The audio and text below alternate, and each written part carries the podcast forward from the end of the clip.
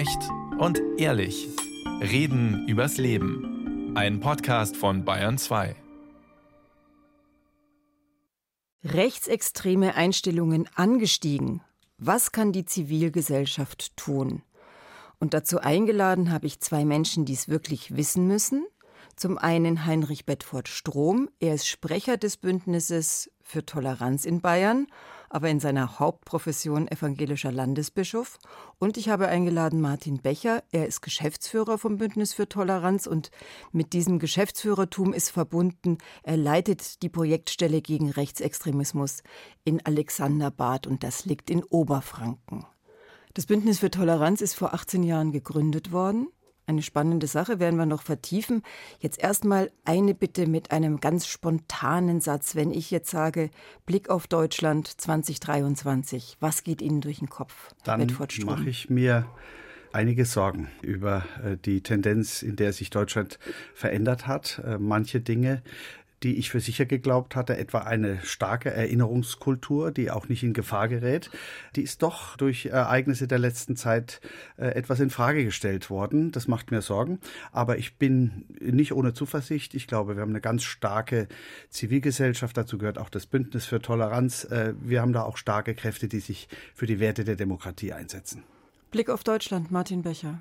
Ja, mir geht es ähnlich. Ich glaube tatsächlich, dass die multiplen Krisen, mit denen wir gerade konfrontiert sind, ans Eingemachte gehen von allen, von den, vom Einzelnen, aber auch äh, von der Gesellschaft, vom Staat. Und ähm, wir müssen auch erst lernen, mit diesen multiplen Krisen wieder umzugehen. Ich bin aber auch grundsätzlich optimistisch, dass uns das gelingen wird. Vor 18 Jahren ist das Bündnis für Toleranz gegründet worden. Damals waren auch Vorfälle gegen jüdische Menschen in Deutschland der Anlass, dass sich da eine Gruppe zusammengetan hat. Äh, mittlerweile 90 Mitglieder. Sie sind nicht seit 18 Jahren dabei, aber beide seit über zwölf Jahren. Wenn Sie da auf die Entwicklung schauen in Bayern, wie würden Sie es beschreiben bezüglich Rechtsextremismus, also Antisemitismus? Zunächst mal würde ich äh, wirklich sagen, die Geschichte des Bündnisses für Toleranz ist eine absolute Erfolgsgeschichte, die mir viel Mut macht und der ich viel auch für die Zukunft zutraue. Äh, denn es, es waren ein bisschen über 30 Mitglieder vor zwölf Jahren, jetzt sind es 90. Es sind ganz breite Gruppen der Gesellschaft, die sich da beteiligen. Wirklich die ganze bayerische Zivilgesellschaft und einige Ministerien, also auch mit dem Staat äh, arbeiten wir zusammen. Und das ist schon eine starke Infrastruktur Kultur gegen menschenfeindliche Einstellungen. Und deswegen glaube ich, äh, sollten wir die Probleme und die Gefahren jetzt in aller Klarheit wahrnehmen, auch klare Kante zeigen, was die Grundorientierungen angeht, was geht und was nicht geht und gleichzeitig diese starke gesellschaftliche Verwurzelung äh, des Bündnisses für Toleranz und all der Menschen, die sich für die Werte einsetzen, nutzen, um ins Gespräch zu kommen, um eine Klarheit im Inhalt, mit einer Offenheit für den Dialog zu verbinden. Das ins Gespräch kommen werden wir auf jeden Fall in unserem Gespräch noch vertiefen. Und ich mhm. finde, es ist ein ganz spannender Punkt, dass die mhm. unterschiedlichen Menschen auch miteinander ins Gespräch mhm. kommen und nicht nur in sozialen Medien sich wechselweise beschimpfen, kann ja. man ja schon fast sagen. Herr Becher, Ihre Analyse, wenn Sie auf die zwölf oder auf die 18 Jahre schauen. Also dann mache ich nochmal den anderen Blick, nachdem Heinrich Bedford Stromer jetzt quasi uns unsere positiven Gegenkräfte benannt hat. Dann kann man, denke ich, schon sagen, dass sich die Szenerie, mit der wir uns auseinanderzusetzen haben, ja völlig verändert hat. Also der Gründungsimpuls des Bündnisses für Toleranz war ja der vereitelte Bombenanschlag auf die Grundsteinlegung an der Münchner Synagoge. Und dann hatten wir die rechtsextremen Umtriebe, hauptsächlich in Wunsiedel, in Gräfenberg, also im Fränkischen aber auch in einigen in niederbayerischen, oberbayerischen Städten. Und dann hatten wir den NSU mit immerhin fünf Morden in Bayern, bis der dann aufgekommen ist. Das heißt, wir hatten es wirklich mit Neonazis zu tun. Das war im Prinzip der Hauptgegner. Und das hat sich völlig verschoben. Die Neonazis spielen in diesem ganzen Spektrum eine immer geringere Rolle. Sie sind zwar noch da, aber sie haben es jetzt zum Beispiel nicht mehr geschafft, in diesem Jahr am 1. Mai einen großen Aufmarsch zu machen, was für sie immer ein Kristallisationstag war. Und dafür haben wir aber natürlich im extrem rechten Spektrum eine unglaubliche Ausdifferenzierung. Wir haben eine Partei, die in den Landtagen und im Bundestag sitzt, die in weiten Teilen inzwischen einfach gesichert als rechtsextrem zu bezeichnen ist. Wir haben Gruppierungen an den Universitäten. Wir haben, erst, ähm, glaube ich, gestern oder heute heute in, in Würzburg eine Durchsuchung gehabt, wieder bei einer Burschenschaft. Und wir haben inzwischen mehrere Burschenschaften, die als rechtsextrem gelten. Wir haben die Reichsbürger, wir haben die Identitären, äh, wir haben diese ganzen Mischformen, wir haben Pegida, wir haben dann die Mischformen zu Corona-Leugnerinnen und Leugnern, die durchaus auch sich von extrem rechten Gedankengut zum Teil infiltrieren lassen, die nicht alle so sind.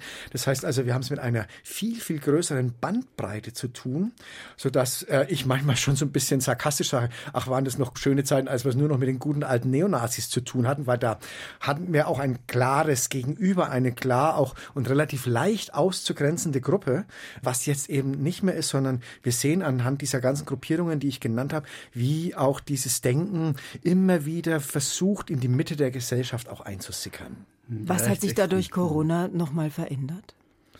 Ja, ich denke, Corona ist an dieser Stelle wie viele andere Krisen auch, wir hatten das ja schon auch bei der Finanzkrise, ähm, ist Corona eine solche Krise, die natürlich die Resilienz von Menschen, die Widerstandsfähigkeit von Menschen in hohem Maße in Frage stellt. Und das ist dann ein Einfallstor für extrem rechte Akteure mit ihren relativ einfachen, verführerischen Parolen. Und jetzt haben wir halt so eine Situation, wo wir, ich habe es vorhin ja schon gesagt, multiple Krisen haben. Also wir haben den Krieg, wir haben die Energie Energiekrise, wir haben die Inflation, wir haben Klimaherausforderungen, wir haben immer noch die Nachfolgung von Corona. Und gerade viele dieser Krisen, wie jetzt zum Beispiel Klima und Corona, sind ja jetzt nicht politische Krisen, wie vielleicht vor 50 Jahren, wo es um den Ost-West-Konflikt ging, wo ich sagen konnte, mich als Menschen betrifft es nicht, sondern die Klimakrise, die, die Energiekrise, die Corona-Krise betrifft mich ja auch ganz persönlich. Die betrifft meinen Körper, ob er krank wird. Die betrifft mein Haus, welche Heizung ich habe. Das heißt also, es tangiert mich nochmal viel, viel stärker stärker, was mit diesen Entwicklungen passiert und wie Politik damit umgeht. Bevor ich gleich nach Lösungen frage, mhm. würde ich noch ganz kurz zitieren wollen, weil jetzt gerade eben aktuell auch die Mitte-Studie wieder rausgekommen ist. Und die Mitte-Studie der Friedrich-Ebert-Stiftung gibt es ungefähr genauso lang wie das Bündnis für Toleranz. Und die befragen immer wieder Menschen eben in der Mitte nach ihren Einstellungen. Und die Ergebnisse, die jetzt aktuell rausgekommen sind, heißen zum Beispiel, jede zwölfte Person in Deutschland teilt ein rechtsextremes Weltbild. Mit 8 Prozent ist der Anteil der Befragten der Mitte-Studie mit klar rechtsextremer Orientierung gegenüber dem Niveau von knapp 2 bis 3 Prozent in den Vorjahren erheblich angestiegen. Und noch eine Zahl möchte ich nennen. 34 Prozent der Befragten meinen, Geflüchtete kämen nur nach Deutschland, um das Sozialsystem auszunützen. 16,5 unterstellen jüdischen Menschen heute ihren Vorteil aus der Vergangenheit des Nationalsozialismus ziehen zu wollen.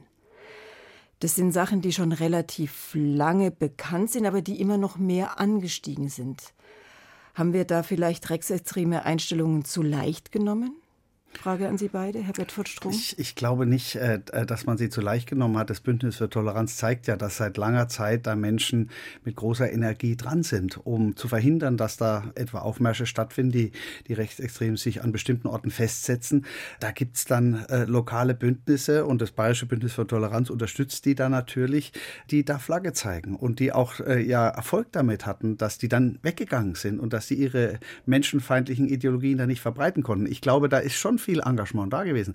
Aber es gibt einige Faktoren, die sind neu. Ich will mal einen nennen, über den wir jetzt noch nicht gesprochen haben, nämlich das Internet, die Social Media, die sozialen Medien. Das hat schon auch noch mit eine Rolle gespielt. Das ist ja ganz neu eigentlich, in den letzten zehn Jahren eigentlich erst richtig äh, sich entwickelt. Und da äh, zeigen die Studien ja klar, dass die Hassinhalte, die Extreminhalte, die Verschwörungstheorien, der Unsinn, dass der durch die kommerzielle Programmierung der Algorithmen Zuwachs bekommen hat. Also dass der praktisch in die Bildschirme gespült wird. Man klickt nämlich diese Dinge, weil man vielleicht vom Bösen fasziniert ist, länger an. Und die kriegen mehr Klicks. Und mehr Klicks heißen mehr Geld verdienen bei der Werbung. Und deswegen hat die Tatsache, dass immer mehr unserer Kommunikation über die sozialen Medien nicht mehr irgendwie Diskurs- oder Demokratiebasiert ist, sondern kommerzbasiert, mit dem Effekt, äh, dass Hassinhalte, extreme Inhalte in den Vordergrund rücken. Dieser Aspekt ist eine Gefahr für die Demokratie. Und er hat die Entwicklung dieser rechtsextremen Weltbilder gefördert, weil die Leute, wenn ich so ein Video sehe, was da verbreitet wird, dann denke ich auch, das kann doch nicht sein, wenn Ausländer Menschen angreifen. Das geht an die Emotionen, ist extrem erfolgreich und deswegen und ist ein ist Beschleuniger. Diese, ist ein Beschleuniger und deswegen glaube ich, müssen wir auch solche Faktoren. Man denkt, es ist nur Technik, aber das ist ein echter Faktor, den man in den Blick nehmen muss. Was können wir denn tun? Was können wir als Zivilgesellschaft, was kann die Zivilgesellschaft tun gegen rechtsextreme Einstellungen? Ich würde gerne noch mal zur Mitte-Studie zurückkommen, wenn ich darf, weil mich tatsächlich jetzt die Veröffentlichung in der letzten Woche tatsächlich noch mal sehr beschäftigt hat. Denn gerade in der Mitte-Studie haben wir eigentlich in den letzten Jahren gesehen, dass manifeste rechtsextreme Einstellungen nämlich zurückgegangen sind sogar. Trotz dieser ganzen Entwicklungen, die wir wahrgenommen hatten. Und jetzt haben wir plötzlich einen also für die Verhältnisse, über die wir, über die wir reden, ähm, die die Wissenschaftlerinnen und Wissenschaftler da festgestellt haben, haben wir einen enormen Aufstieg. Das heißt also tatsächlich, es scheint in den letzten zwei Jahren seit der letzten Erhebung sich tatsächlich da nochmal eine ganze Menge verändert zu haben. Und wir sprechen ähm, von der Mitte-Studie, wir sprechen nicht von den rechten Rändern. Genau, wir sprechen natürlich von der Mitte-Studie und da wurde dann auch gefragt, die Leute, die dann eine, eine manifest rechtsextreme äh, Einstellung haben, was wählen die denn? Dann hat natürlich da die AfD die relativ höchsten Werte, aber es gibt eben auch nennenswerte Gruppierungen, Gruppierungen in anderen Parteien, die wir als demokratisch bezeichnen, die das eben auch haben. Und da ist tatsächlich noch mal was, hat sich noch mal was verändert in diesen letzten zwei Jahren. Ich komme wieder auf die multiplen Krisen zurück. Die scheinen sich in diesen längerfristigen Einstellungen, und sowas wird ja insbesondere durch die Mitte-Studie abgefragt, jetzt doch zu manifestieren und durchzusickern, nachdem wir jahrelang einen entgegengesetzten Trend hatten, sodass man schon sagen muss, da scheinen diese Strategien von rechts außen schon auch ihren Erfolg zu haben. Und da müssen wir tatsächlich noch mal neu überlegen, wie wir damit umgehen. Viele Viele Menschen fühlen sich auch nicht mehr wahrgenommen, fühlen sich nicht mehr gesehen, fühlen sich in ihren Problemen auch alleine gelassen. Spielt das auch eine Rolle, Herr Bedford-Strom? Ich glaube auf jeden Fall, dass es ganz extrem wichtig ist, die Probleme der Menschen zu sehen. Und ich nehme aber auch wahr, dass viele in den demokratischen Parteien das durchaus versuchen und das auch sehen. Nur sie geben keine einfachen Antworten, die nicht funktionieren.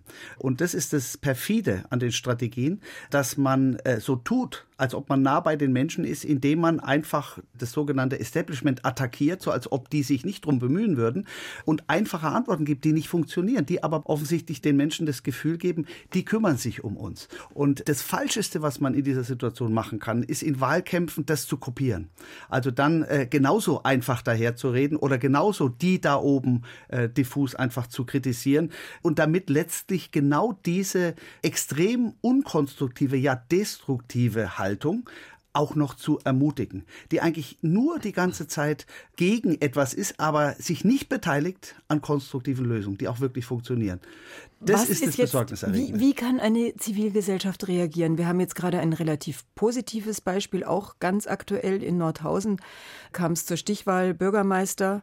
Der AfD-Bürgermeister ist mhm. verhindert worden. Da hat die Zivilgesellschaft sich zusammengetan. Da gab es Demonstrationen, da haben die Gedenkstätten ähm, mit ihren Teil dazu beigetragen. Haben Sie auch so Leuchtturmbeispiele, wo es einfach positiv die Menschen aufstehen und was tun? Ja, auf jeden Fall gibt es die. Äh, denn wir haben das im Bündnis für Toleranz ja jetzt immer wieder erlebt in den letzten Jahren. Beispiele. Äh, bitte. Dass etwa nach dem Anschlag in Halle äh, sich spontan hier auf dem Platz direkt vor dem jüdischen Gemeindezentrum viele Menschen versammelt haben. Und zwar Menschen, die auch eine Ausstrahlungskraft haben, die die Leute kennen, auf die man auch hört die waren da und zwar blitzschnell.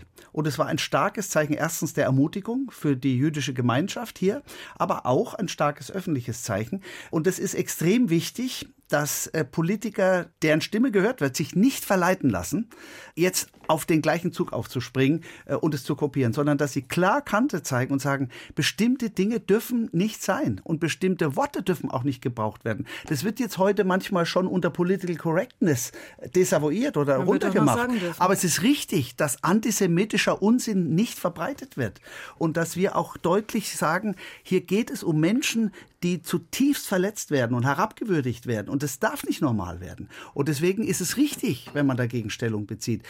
Aber es reicht nicht aus. Wir müssen gleichzeitig auch mit Menschen direkt reden. Meine Erfahrung ist, dass wenn man Menschen von Face to Face begegnet und wenn man ins Gespräch kommt, da geht ganz viel, da geht viel mehr als Wo man denkt. Wo wären Ihre Grenzen der Toleranz? Also es ist ja auch in den Akademien zum Beispiel werden Vertreter der AfD bei politischen Diskussionen nicht eingeladen. Alle Parteien sind mhm. vertreten, die AfD nicht. Die AfD sagt, da seht das mal wieder, wir werden immer ausgeschlossen. Wo sieht bei Ihnen, wo, wo laufen Ihre Toleranzgrenzen? Also ich glaube, man muss ganz klar sagen, es gibt keine Toleranz gegenüber der Intoleranz. Es wäre falsch, wenn man ein Verständnis von Demokratie hätte, wo man sagt, ähm, wir können alle Meinungen und wenn sie noch so menschenverachtend sind, den gleichen Raum geben und dann setzt sich das Richtige im Diskurs durch. Nein, wir müssen für die Demokratie kämpfen. Und die Demokratie hat mit guten Gründen klare Grundorientierungen und hat einen Grundkonsens, der die Grenzen demokratischer Möglichkeiten auch markiert. Und äh, Hass ist keine Meinung. Deswegen, wer sich bei Hassbotschaften auf Meinungsfreiheit beruht, der versteht nicht, was Demokratie bedeutet. Und deswegen ist es aus meiner Sicht Teil eines demokratischen Engagements, diesen ersten Satz unseres Grundgesetzes, die Würde des Menschen ist unantastbar, den auch wirklich mit Inhalt zu füllen und dafür zu kämpfen, dass er nicht systematisch sabotiert wird. Herr Böcher, Demokratie stärken ist ein großes Wort, aber wie stärke ich Demokratie? Also wir sind als Bündnis für Toleranz in den letzten Jahren, die haben auch nach Beispielen gefragt, immer wieder an Orte gegangen oder in Strukturen gegangen, wo die eigentlich etwas überraschend waren. Also wir haben zwei Jahre lang einen Doppeldeckerbus aus Berlin durch äh, Bayern fahren lassen. Einmal als Demokratiebus 2017 und einmal als Europabus 2018 und haben uns in jeweils 20 Orten an die Marktplätze gestellt und haben mit den Menschen diskutiert. Wir haben Angebote gemacht für Schulklassen. Wir haben Politikerinnen und Politiker in, in das Obergeschoss geholt, die dann da, im, ich weiß noch, Michael Piazzolo, ähm, der dann dort ein Seminar quasi gehalten hat oder ein, eine kleine Diskussionsrunde oder sowas. Also nah an die Menschen ran. Anderes Beispiel, wir haben ein Was Wettbewerb. ist da passiert? Also was ist in diesen Gesprächen passiert? Ne, haben Sie in, in, in, in, na, da passiert natürlich dann oft sowas ähnliches, was Heinrich Bedford Stumm auch gerade äh, schildert, wenn dann Begegnungen quasi äh, entstehen können, von denen man erstmal nicht ausgeht, wo man morgens das möglicherweise nicht weiß, weil man in die Stadt geht und dann ist da plötzlich dieser Europabus und dann ist da ein Politiker und dann kann ich da ins, ins Obergeschoss gehen, dann ist da Neugier, dann ist da Verblüffung und die persönliche Begegnung führt eigentlich immer dazu, dass so ein gewisser Grundimpuls in den Menschen eben auf Hass und auf Intoleranz äh, und ähnliches, dass da darauf verzichtet wird, weil man erstmal ja, wie man eben menschlich, freundlich, zugewandt in der Regel, also das haben wir seltenst anders erlebt, dann einfach miteinander umgeht. Natürlich gibt es die ganz wenigen Menschen, die so verblendet sind, dass sie auch dann in der persönlichen Begegnung das nicht machen können. Das gibt es. Aber ich glaube, eine solche Begegnung, das verändert es einfach. Und das müssen wir versuchen, immer wieder herzustellen. Wir haben die Maibäume für Toleranz aufgestellt, wo wir die Dörfer, 30 Kleinstädte oder Dörfer in Bayern ähm, quasi gewonnen haben, sich zu beteiligen. Maibaum für Toleranz. Genau, ein Maibaum für Toleranz aufzustellen,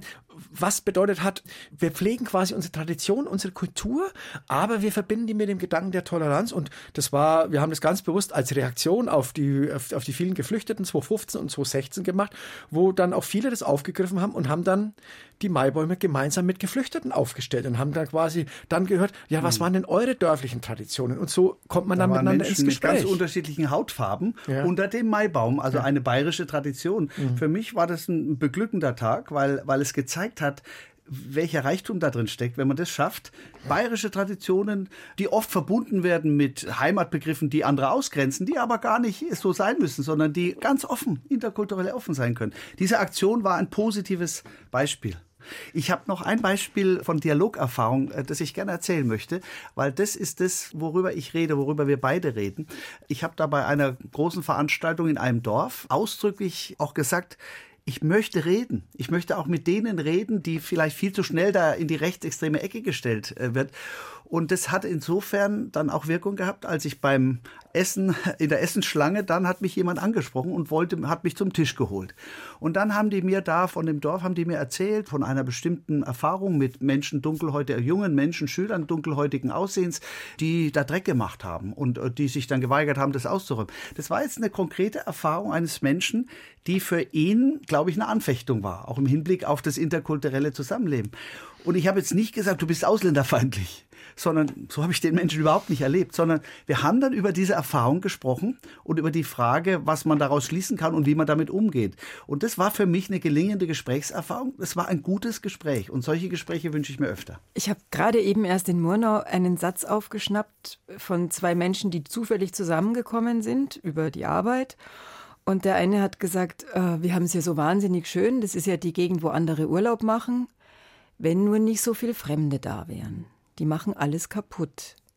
Waren war, die Urlauber gemeint? Das sind ja auch manchmal Fremde. Nein, nee, es waren schon alle gemeint, glaube ich. Alle, die nicht wirklich ganz echt aus Murnau sind. Mhm. Ich hatte nicht die Zeit nachzufragen. Ich hätte mich auch wirklich in ein fremdes Gespräch richtig einmischen müssen. Aber das sind ja Gedanken, die von keinen bösen Menschen ausgesprochen ja, ja. werden. Wie geht man mit sowas um? Wie geht man mit diesen Ängsten, Sorgen, Ideen das um? Das ist ein sehr gutes Beispiel, weil ich glaube, wenn ich jetzt in der Situation wäre, hätte ich richtig den Drang, da jetzt ins Gespräch zu kommen. Denn wenn jetzt jemand sagt, wenn nicht so viele ausländische Menschen da wären, dann würde mich jetzt interessieren, was für Erfahrungen haben die mit Menschen ausländischer Herkunft gemacht?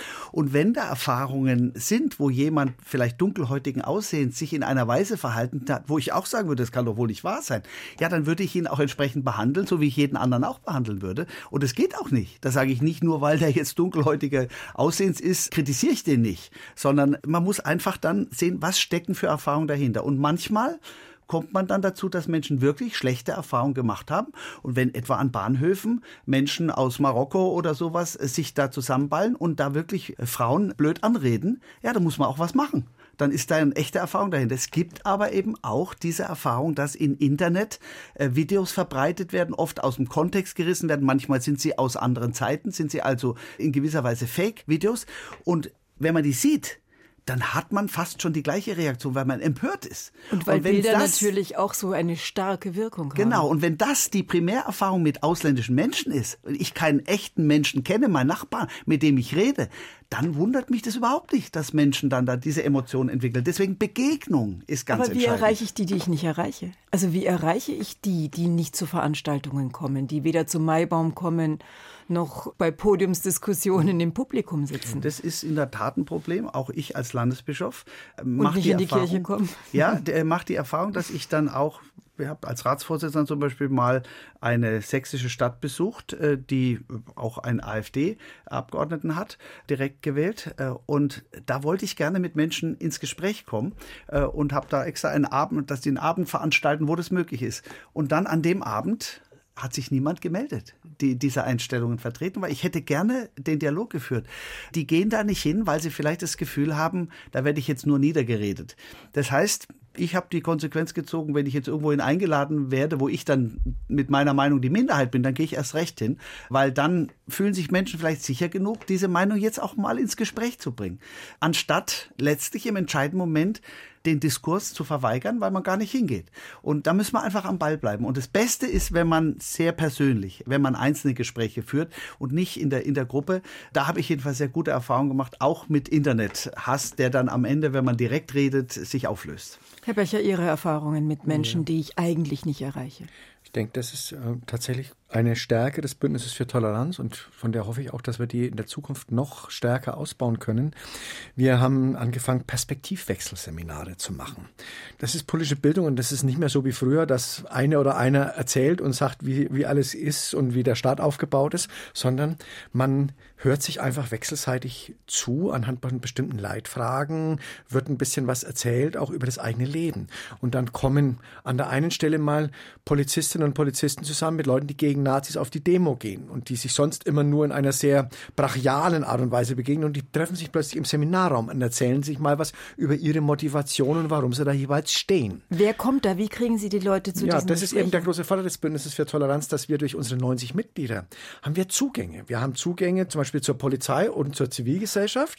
Wir haben aber zum Beispiel auch Begegnungsabende gemacht mit Sinti und Roma also Menschen aus der Minderheit der Sinti und Roma und Menschen, die nicht aus der Minderheit sind. Jetzt erst an zwölf Orten mit Menschen aus den jüdischen Gemeinden und Menschen, die nicht aus den jüdischen Gemeinden sind. Und die Menschen, die nicht aus den jüdischen Gemeinden kommen, die kommen aus den Mitgliedsorganisationen des Bündnisses für Toleranz. Da kommt dann jemand vom Bauernverband, da kommt dann jemand vom Sportschützenbund, da kommt dann jemand von der Feuerwehr, da kommt aber auch eine Schulleitung, da kommt dann auch wiederum ein Polizist oder eine Polizistin. Das heißt also, da kommen Menschen zusammen, die sich ansonsten im normalen Leben in dieser Konstellation nie begegnen würden.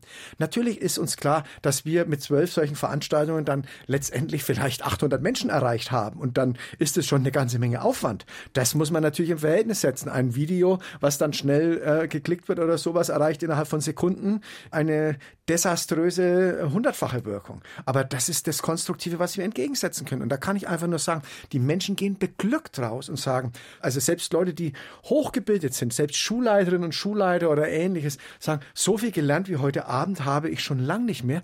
Einfach nur deswegen, indem ein anderer Mensch mal was über sein Leben erzählt hat. Das finde ich schon enorm. Und das zeigt auch ein Stück weit, wo ein Defizit in unserer Gesellschaft eigentlich ist. Ich komme noch mit einer Zahl, die mich irritiert hat, auch nochmal aus der Mitte-Studie zitiert. Dabei befürworten mittlerweile über 6 Prozent eine Diktatur mit einer einzigen starken Partei und einem Führer für Deutschland. Und über 16 Prozent behaupten eine nationale Überlegenheit Deutschlands, fordern endlich wieder Mut zu einem starken Nationalgefühl und eine Politik, deren oberstes Ziel es sein sollte, dem Land die Macht und Geltung zu verschaffen. Ja, das ist in der Tat beunruhigend, das so zu hören. Aber genau dem muss man dann aus der Basis der Gesellschaft heraus was entgegensetzen. Also wir haben eben davon gesprochen, dass diese 90 äh, Organisationen im Bündnis für Toleranz die absolute Breite der bayerischen Gesellschaft widerspiegeln. Und die gemeinsame Übereinkunft ist, dass wir alle miteinander, die Organisation, nur Teil der Lösung des Problems sein können, wenn wir erkennen, wo wir selber Teil des Problems sind. Also wo in unseren eigenen Organisationen solche Einstellungen da sind. Jetzt kann ich sagen, für den christlichen Glauben, dass überall da, wo man sich mit solchen Einstellungen auch noch aufs Christentum beruft, etwa mit dem Stichwort christliches Abendland, und Menschen ausgrenzt, überall da müssen wir klar machen, ob wir jetzt als Pfarrerin und Pfarrer oder Gemeindeglieder, die, die bewusst Christen sind, müssen klar machen, das steht in tiefem Widerspruch zum christlichen Glauben. Dann kann es natürlich sein, dass Leute sagen, dann trete ich da aus. Aber diese Klarheit muss trotzdem sein. Dann muss klar sein, dass, dass wir von unserem Selbstverständnis her das nicht dulden können. Also ich finde natürlich politisch diese äh, Zahlen und Aussagen auch sehr erschreckend und wir müssen damit politisch umgehen. Ich will aber trotzdem nochmal auch auf die psychologische Dimension ähm, hinweisen. Wenn jemand sagt, ich will einen Führer, ich will eine Einparteiendiktatur, dann heißt es natürlich auch, ich will, dass alles irgendwie gelöst wird und dass alles gut wird und alles andere ist mir zu kompliziert und zu komplex und es dauert mir zu lang. Da kommt ja auch ein Leiden zum Ausdruck und deswegen ist nochmal das Stichwort, wir müssen die Menschen auch in ihrer Resilienz, in ihrer Fähigkeit stärken, mit diesen Krisen umzugehen. Das ist ja auch ein Schrei, auch wenn er dramatisch ist und wenn ich ihn politisch verurteile. Heute war die quasi fast letzte Gelegenheit, Sie beide noch mal in Ihren Funktionen fürs Bündnis für Toleranz an den Tisch gemeinsam zu bekommen. Sie beide geben Ihr Amt auf machen neue oder haben neue Aufgaben, neue Herausforderungen. Warum gerade jetzt? Geht es überhaupt, wenn ich solche Zahlen vorlese? Können Sie jetzt einfach gehen, Herr also in, meinem, in meinem Fall ist die Antwort ganz einfach, denn unsere bayerische Kirchenverfassung sieht vor, dass ein Bischof für zwölf Jahre gewählt wird und nicht wiedergewählt werden kann. Äh, das ist so vorgesehen, das hat auch seinen guten Sinn und deswegen war das bei mir immer klar. Aber ich äh, bin ja seit einem Jahr Vorsitzender des Weltkirchenrats, vertrete da 580 Millionen Menschen aus aller Welt äh, und da kann man sich vorstellen, dass natürlich die Frage, über die wir jetzt reden, da noch mal viel stärker ins Zentrum tritt. Denn die Menschen sitzen an meinem Tisch, ich nenne sie meine Schwestern und Brüder, die hier mit Hass verfolgt werden. Also deswegen also wir wird schauen es jetzt Ukraine, Russland zum Beispiel an. Zum Beispiel auch mhm. das, aber auch Menschen aus anderen Ländern, die hier als Geflüchtete kommen. Die Menschen aus den Ländern sitzen ja mit mir am Tisch und sind meine Schwestern und Brüder. Wie könnte ich nicht dafür eintreten, dass das, was wir als Christen glauben, dass jeder Mensch geschaffen ist zum Bilde Gottes, dass das auch gilt? Also das werde ich auch in Zukunft tun. Herr Becher, wie können Sie gerade jetzt gehen? Naja, ich hänge mich ein bisschen an Heinrich Bedford Strom dran. Ich dachte mir einfach, wenn jetzt der Sprecher nach zwölf Jahren geht, soll seine Nachfolger eine junge, dynamische Kraft als Geschäftsführung bekommen und deswegen nutze ich die Gelegenheit und höre auch auf. Aber auch ich äh, mache ja ein Stück weit weiter, so wie Heinrich Bedford Strom auch. Ich gehe jetzt zurück zur Landeskirche und werde dann dort die Fachstelle Demokratie und gesellschaftliches Miteinander leiten und von daher bleibe ich natürlich auch im Thema und bei dieser Problemstellung kann man sich nicht verabschieden. Das ist völlig klar rechtsextreme Einstellungen angestiegen. Was kann die Zivilgesellschaft tun? Antworten kamen von Heinrich Bedford Strom, dem Sprecher des Bündnisses für Toleranz, und von Martin Becher, dem Geschäftsführer des Bündnisses für Toleranz. Noch ein paar wenige Tage. Ich danke Ihnen beiden. Danke Ihnen. Dankeschön, gerne.